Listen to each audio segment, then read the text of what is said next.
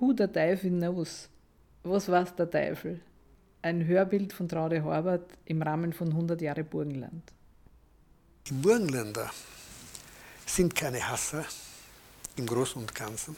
Die Burgenländer haben eine gewisse, einen gewissen Willen, sich irgendwie auch in einer fremden Welt anzupassen. Und da kommen wir bereits zu Amerika.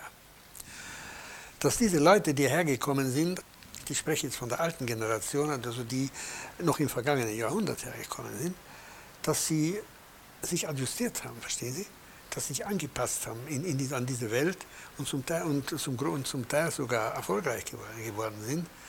Wobei man sagen muss, dass Auswanderertum und Emigration sind dann andere Dinge. Ich bin ein Emigrant, aber das sind Auswanderer, verstehen Sie? Die sind also hergekommen, aus, auch geflüchtet, aus, der, aus einer Notlage. Weil, weil die, die Bauer, der Bauer nicht imstande war, nicht wahr, in einem kleinen Land äh, die, die, die, die Familie, die sich vergrößert hat, zu erhalten.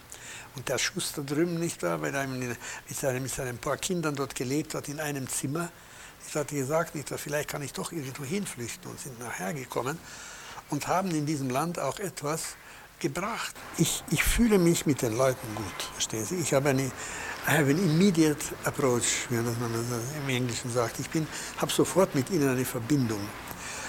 Wenn man heute mit, mit Burgenländern spricht, mit einer großen Anzahl von Burgenländern, so hat man eine Weltoffenheit.